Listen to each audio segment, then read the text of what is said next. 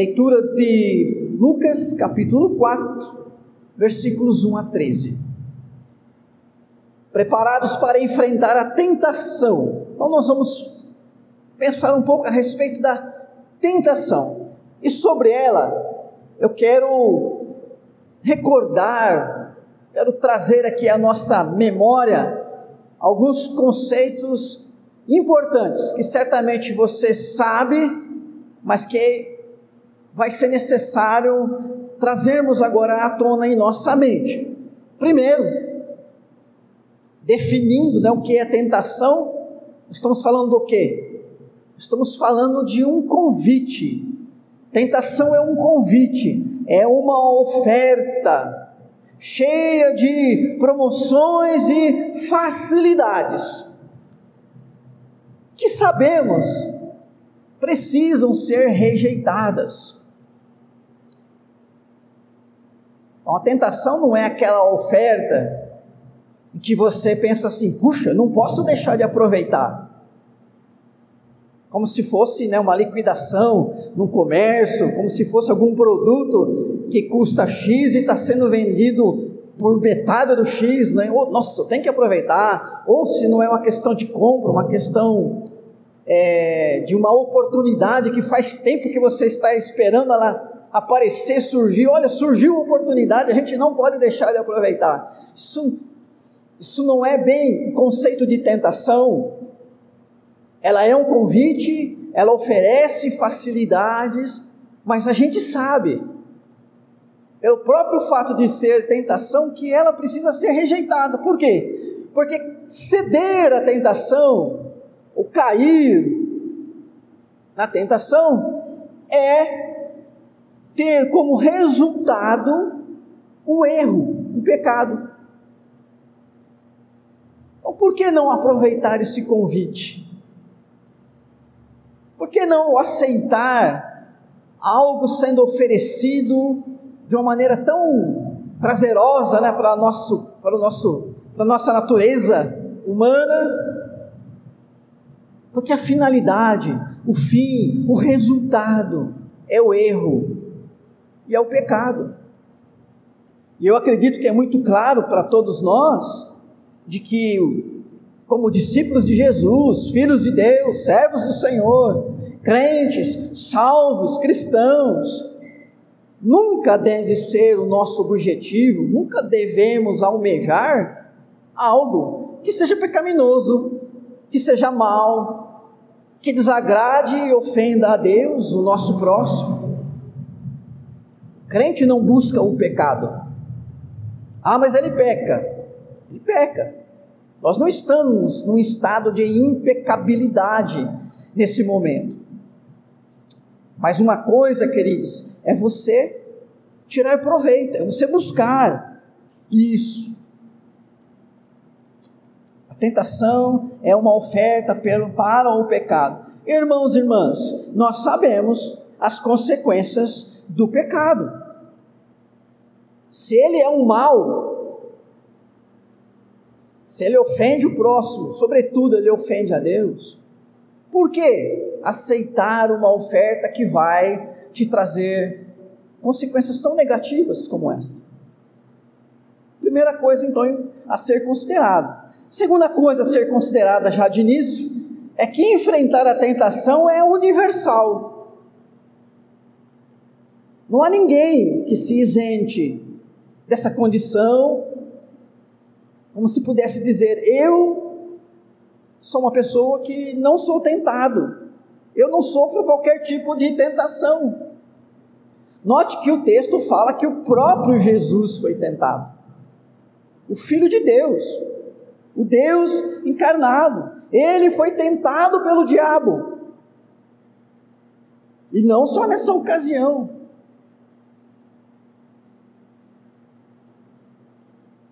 se nem Jesus foi poupado, se o diabo não poupou nem Jesus, vai nos poupar? Não vai nos poupar. Até porque nós sabemos, irmãos e irmãs, que está bem definido no propósito do maligno, que é justamente derrubar os crentes, que é levá-los a fraquejar na fé, à fragilidade, ao desânimo, à carnalidade. É assim que ele age. É dessa maneira que ele combate a, a luz presente neste mundo, que somos nós, os filhos de Deus. A tentação, então, é um convite para o pecado, ela é universal, velhos, jovens, todos são tentados.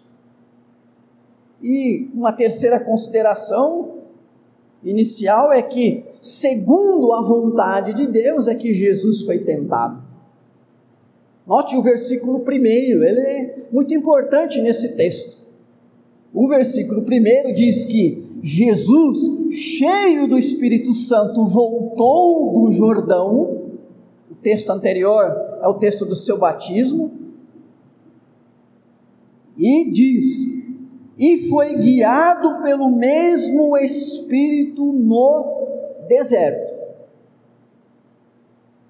Então, o versículo primeiro diz que o próprio Espírito Santo conduziu Jesus ao deserto, o palco da tentação. E Jesus ficou 40 dias ali no deserto sem se alimentar. Então ele teve uma jornada de 40 dias pelo deserto, onde é, Israel também passou. A Bíblia diz que Israel passou 40 anos pelo deserto. E nos 40 anos que Israel esteve no deserto, ele foi tentado.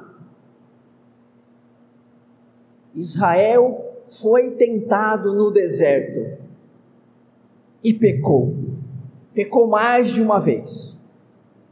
Pecou pela incredulidade, pecou pela murmuração, pecou pela idolatria, pecou pela insubmissão, pela imoralidade a história de Israel nos 40 anos do deserto é uma história em que esse povo foi tentado e pecou. Jesus é levado para o deserto, 40 dias, lembrando os 40 anos de Israel no deserto. Mas há uma diferença, queridos irmãos e irmãs. Jesus precisava passar por esta prova e sair dela sem pecado e assim ficar demonstrado que ele podia ser o nosso sumo sacerdote, aquele que conhece as nossas fraquezas, mas diferente de nós, sem pecado. É o que nós já lemos hoje no texto de Hebreus 4,15. Vou reler. Porquanto não temos sumo sacerdote que não possa se compadecer das nossas fraquezas. Pelo contrário, e olha o que diz aqui: ele foi tentado em todas as coisas, a nossa semelhança, mas sem pecado. Jesus, o Deus encarnado, atravessou esse período do deserto e foi tentado. O texto aqui de Lucas, no final, diz assim: passada que foram as tentações de toda sorte. Sorte aqui não quer dizer é, que a pessoa. Sorte aqui não, é um, não significa o contrário de azar. Sorte aqui significa tipo, variedade. De todos os modos, o diabo tentou Jesus de todos os modos. E o autor aos Hebreus diz: ele foi tentado em todas as coisas a nossa semelhança. Olha, se a gente fizesse uma fila aqui para cada um começar a falar as dez últimas tentações que ele teve, que ele lembrar. A gente fica aqui a noite inteira, faz essa fila, volta de novo. Não é isso? Porque nós somos tentados de muitas maneiras. O mal tem muitas facetas. O pecado, irmãos e irmãs, se manifesta de muitas maneiras.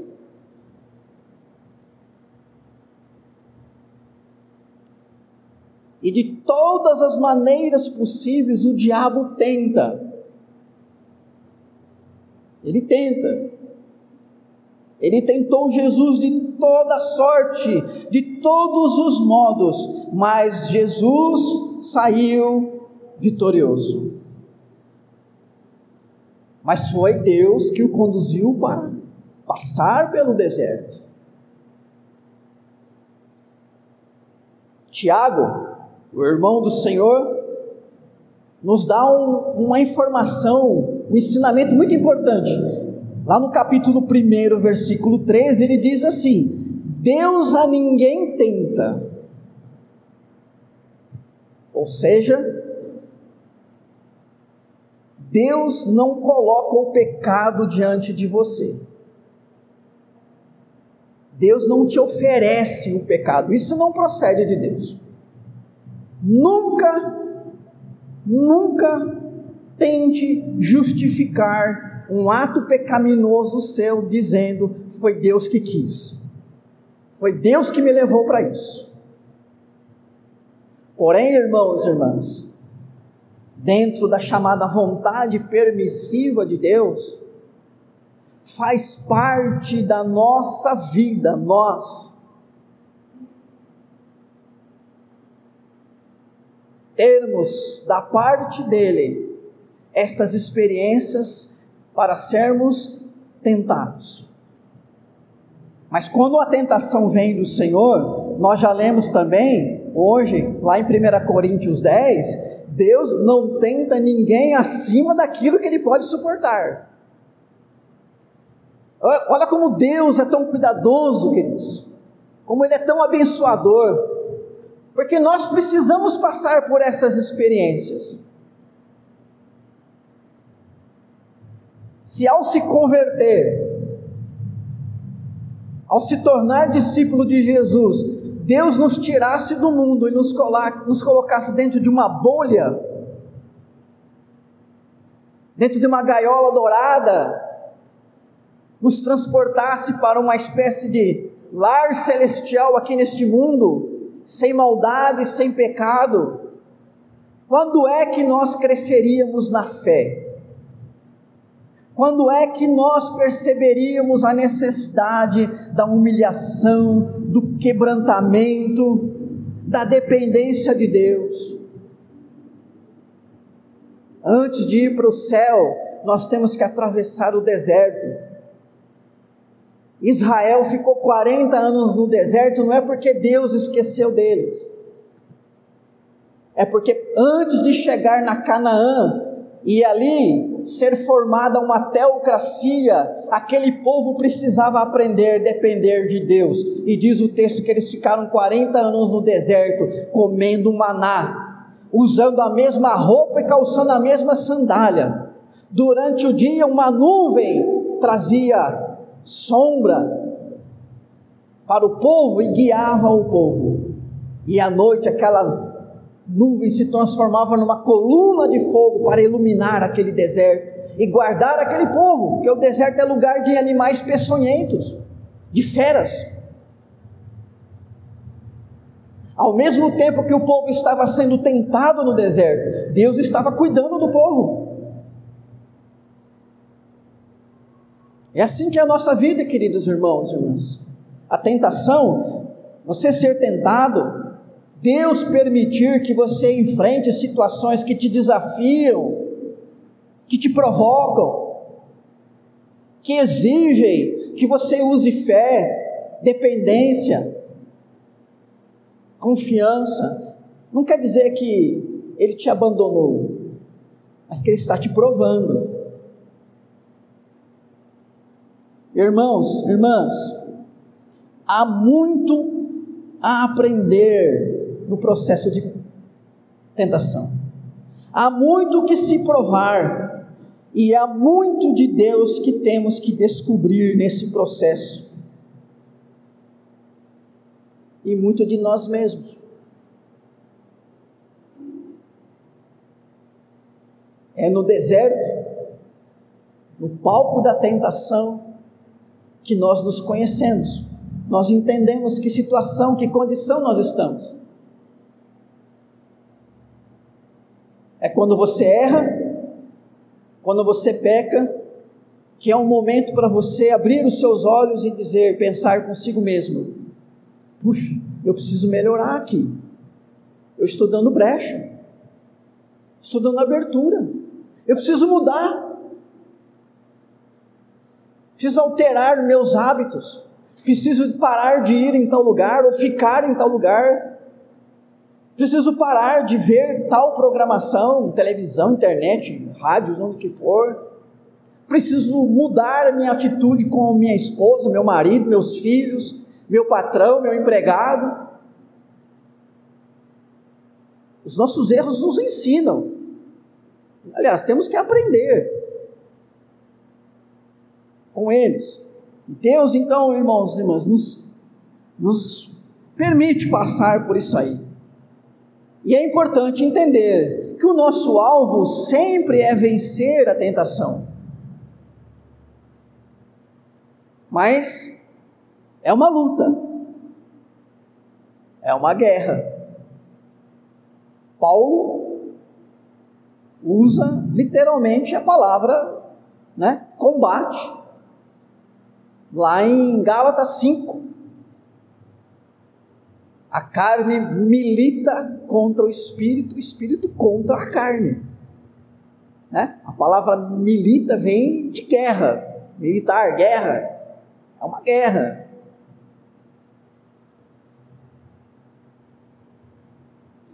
Então, queridos irmãos e irmãs, você vai ser tentado. Não peça para Deus que eu não seja tentado, porque você vai passar pela tentação. A oração ensinada por Jesus é: não nos deixes cair em tentação. Mas nós temos que estar preparados para enfrentar a tentação. Olhando para o texto, então, irmãos, irmãs, nós temos algumas informações aqui importantes. Primeira informação, primeiro ensinamento, olhando aqui para o texto agora, para a experiência de Jesus, é que a tentação pode nos sobrevir quando estamos no limite. O diabo fez isso com Jesus. Diz o texto que ele ficou 40 dias em jejum. E aí bateu aquela fome. Imagina, dá para imaginar. Foi nesse momento que o diabo então chegou para Jesus para tentá-lo, oferecendo pão, o tal do pão maldito. No momento que Jesus estava no limite, Muitas vezes, irmãos, irmãs, é quando estamos passando por crises no trabalho, crises financeiras, crises emocionais. Sabe quando você está precisando de sossego? Sabe quando você está querendo, olha, me deixa em paz? Quando você se sente esgotado, fraco, vulnerável? Você pode pedir para as pessoas te deixarem em paz. Você pode dizer na sua casa: Olha, ninguém fala comigo hoje. Você pode se trancar num quarto. Mas sabe de uma coisa? O diabo não vai nem tá, estar tá aí, não. Não pense você que o diabo tem dó, tem misericórdia, que o diabo olha para você, coitadinho, hoje ele está deprimido. Eu não vou tentar ele, né? Puxa vida, ó, já recebeu um telefonema tão desagradável, ele já ficou tão abalado com a notícia. Deixa ele quietinho. Amanhã, a hora que ele estiver melhor. Não é. Pelo contrário, o texto de Pedro, a carta de Pedro diz que ele é como um leão que está rugindo ao redor, à espreita. O leão, como outros animais né, desta família de felinos, eles são aproveitadores, eles ficam à espreita. Esperando o momento em que a presa der sinais de fraqueza. Sair do grupo, se distanciar, tiver meio doente,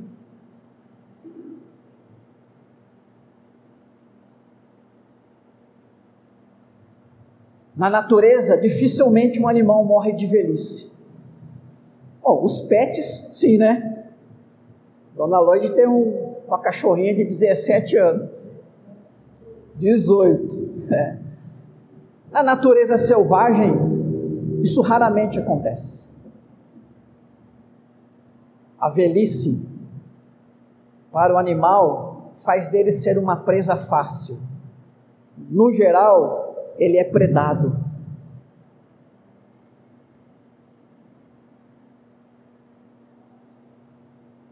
Então, queridos irmãos, irmãs, o diabo não vai te dar sossego naquele momento.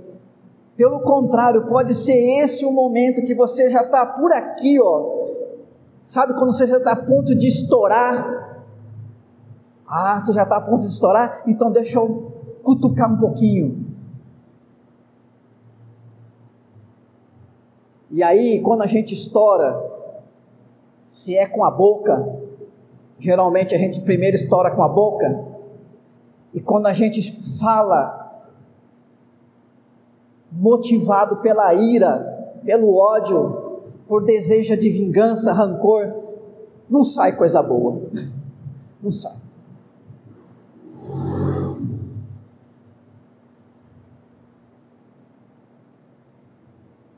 A tentação pode nos sobrevir quando estamos no limite. Por isso, a primeira lição que esse texto nos ensina, queridos irmãos e irmãs, que em certos momentos nós precisamos é de uma força extra.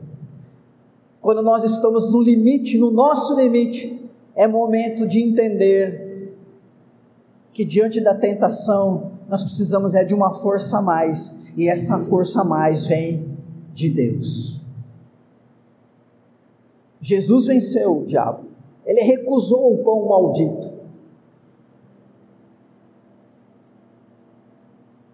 Mas não é sem razão, queridos irmãos e irmãs, que antes de Jesus ir para o deserto, o texto diz que ao sair do Rio Jordão, depois de ser batizado, o Espírito Santo veio sobre ele.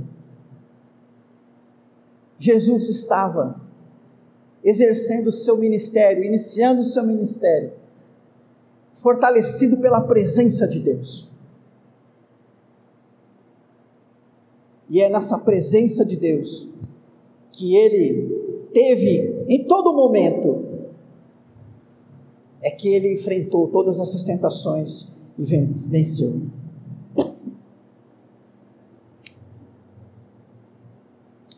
Uma segunda lição do texto é que a tentação visa nos levar a perder o foco da nossa missão de vida. A tentação visa nos levar a perder o foco de nossa missão de vida. Versículos 5 a 8. Então, diz que o diabo ofereceu a Jesus é, toda a autoridade, né, tudo aquilo que esse mundo tinha para toda a glória deste mundo. Olha, você está querendo glória, poder, autoridade, riqueza? Eu te dou tudo isso aí. É só você me adorar. Eu te dou todas estas coisas. No final do Evangelho, depois que Jesus ressuscitou, ele aparece aos discípulos, os discípulos o veem ressuscitado. Jesus diz assim para eles: Olha, paz seja convosco, toda autoridade me foi dada no céu e na terra. Está no final dos evangelhos.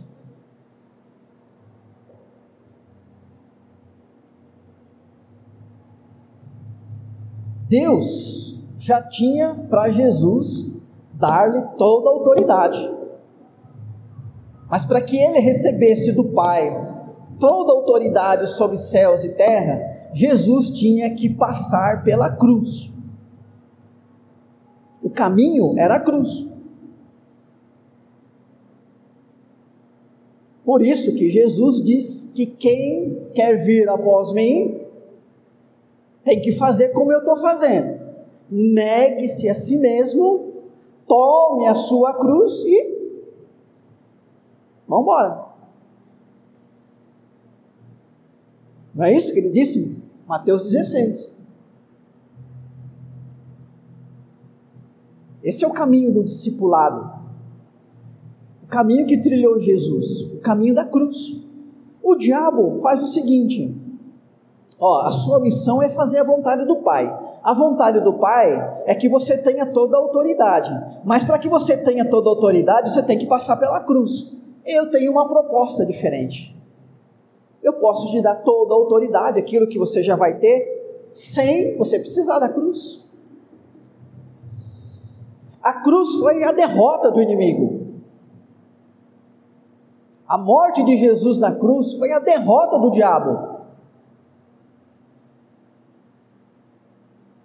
O Evangelho, o Evangelho de Lucas, diz que quando Jesus estava ali já é, preso ali pelos soldados, naqueles momentos finais, que o diabo estava ali, ó, rondando a pessoa de Jesus.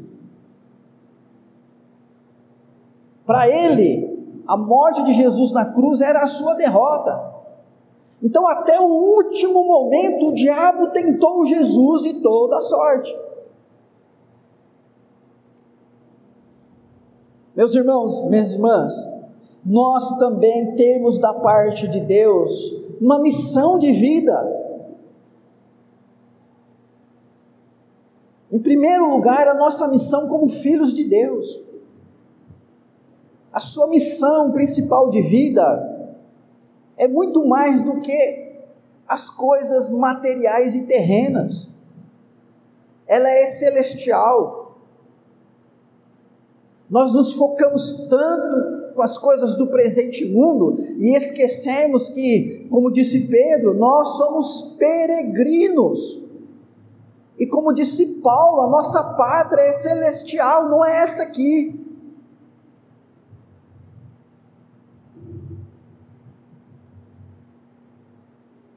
Mas mesmo neste mundo, e enquanto estamos nesse mundo, temos que fazer o melhor que pudermos, enquanto marido, mulher, pais, filhos, cidadãos, trabalhadores, irmãos e irmãs da sua comunidade cristã. Qual é a sua missão nessa igreja? Qual é a sua missão na sua casa? Qual é a sua missão no seu trabalho?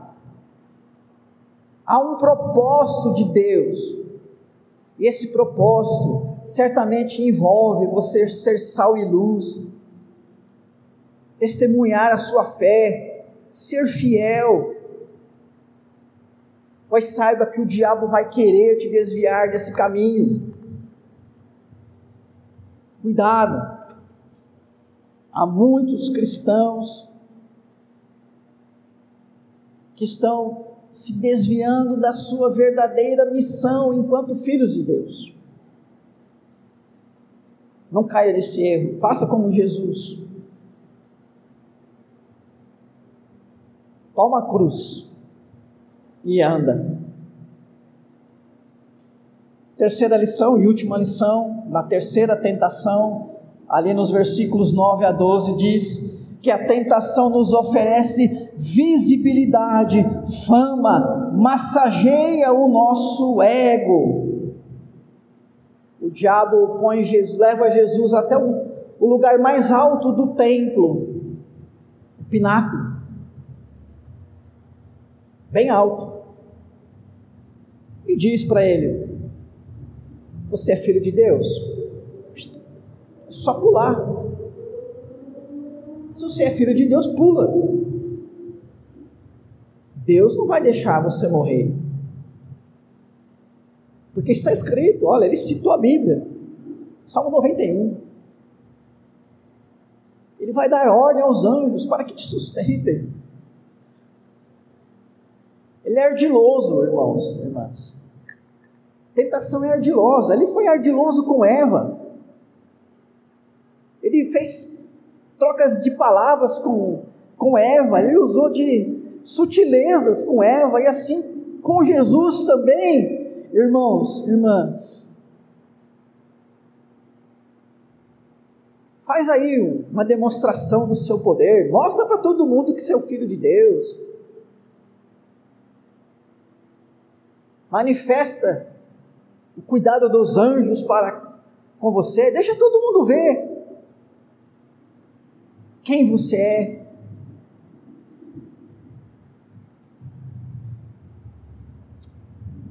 Nós gostamos muito de visibilidade. Gostamos muito de ser aclamados, aplaudidos. E quantas decisões que nós tomamos são decisões pautadas no nosso sucesso. Se eu fizer isso, se eu comprar isso, se eu. As pessoas vão olhar para mim e vão. Oh!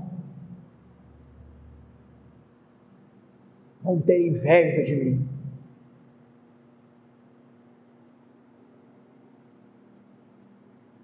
Isso não vem dos céus.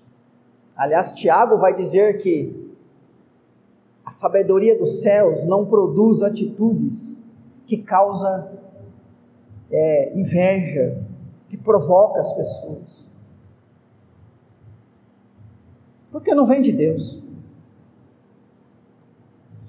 Então, irmãos, irmãs, diante da tentação, principalmente se é uma tentação que está mexendo com o nosso eu, com o nosso ego, melhor coisa, a coisa mais certa é ser humilde e se quebrantar perante o Senhor. Como é que nós vencemos a tentação? Jesus venceu as três investidas do diabo registradas aqui no texto, citando as Escrituras. Versículo 4, versículo 8, versículo 12. Está escrito. É, está escrito. Então você vai falar assim: bom, é só decorar versículos da Bíblia, não é isso? Diante da tentação, eu tenho que saber um versículo de corda, pelo menos, e citar o versículo. É o tal da Bíblia amuleto. A Bíblia não é um livro que serve como amuleto. Não, não adianta. É mais do que isso. É, Jesus citou as Escrituras, citou. Mas irmãos irmãs, nós temos que entender que Jesus, ele não só sabia citar as Escrituras, mas ele vivia as Escrituras.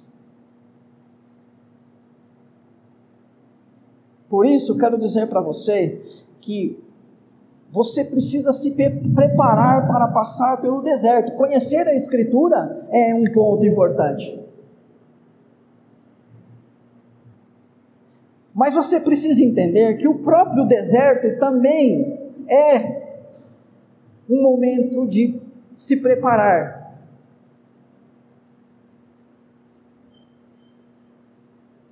Três coisas que nós vemos em Jesus que ele praticou nos seus momentos de solidão e no seu deserto. Primeiro, a solitude.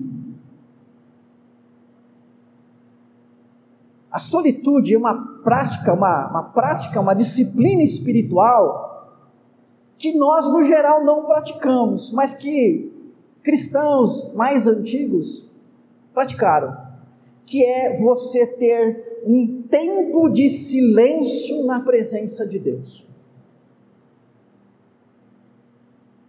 A solitude é quando você diz assim: agora eu não vou assistir televisão, eu não vou ler nada, eu não vou pensar em outra coisa. Agora é o meu momento com Deus. Eu vou ficar aqui 5, 10 minutos, meia hora, uma hora na presença de Deus.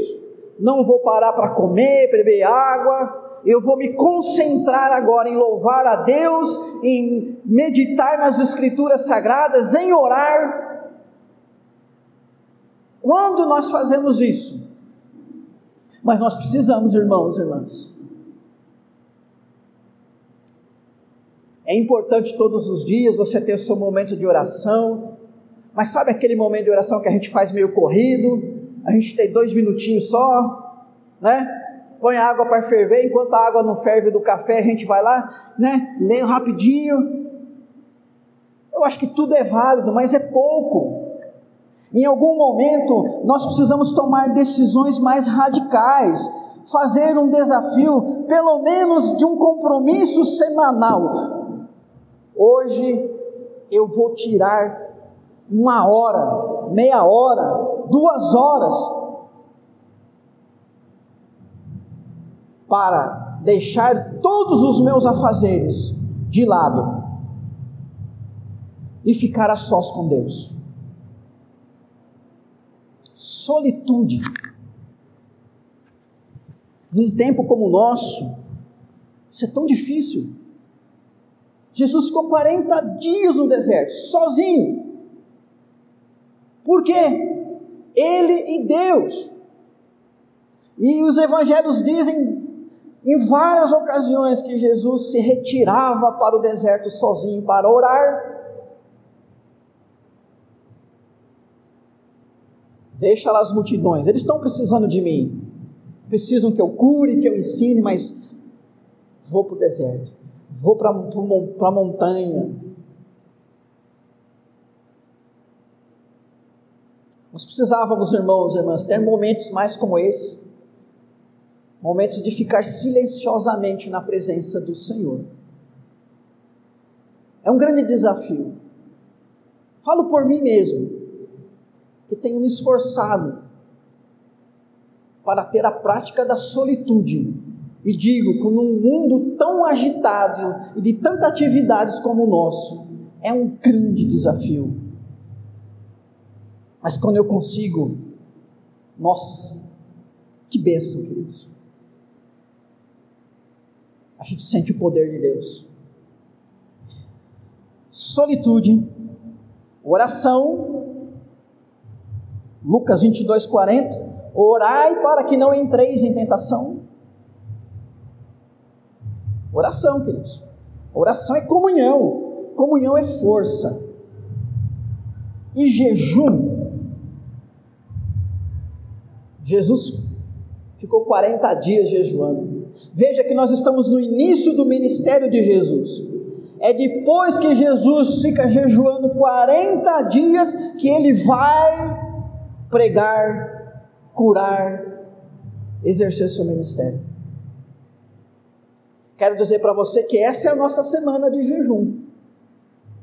Provavelmente amanhã eu ponho no grupo lá. Gente, semana de jejum. Desde o início do ano tenho colocado, aliás, desde o ano passado. Você tem jejuado? É fácil? Não. É agradável? Não o estômago reclama, a cabeça reclama. Mas irmãos, irmãs, o diabo está aí. A gente tem que estar preparado. Então, conheça a palavra, tenha um tempo de qualidade na presença de Deus. Se desligue deste mundo para estar com Ele. Ore e jejue certamente você vai ter a experiência de vitória que Jesus teve.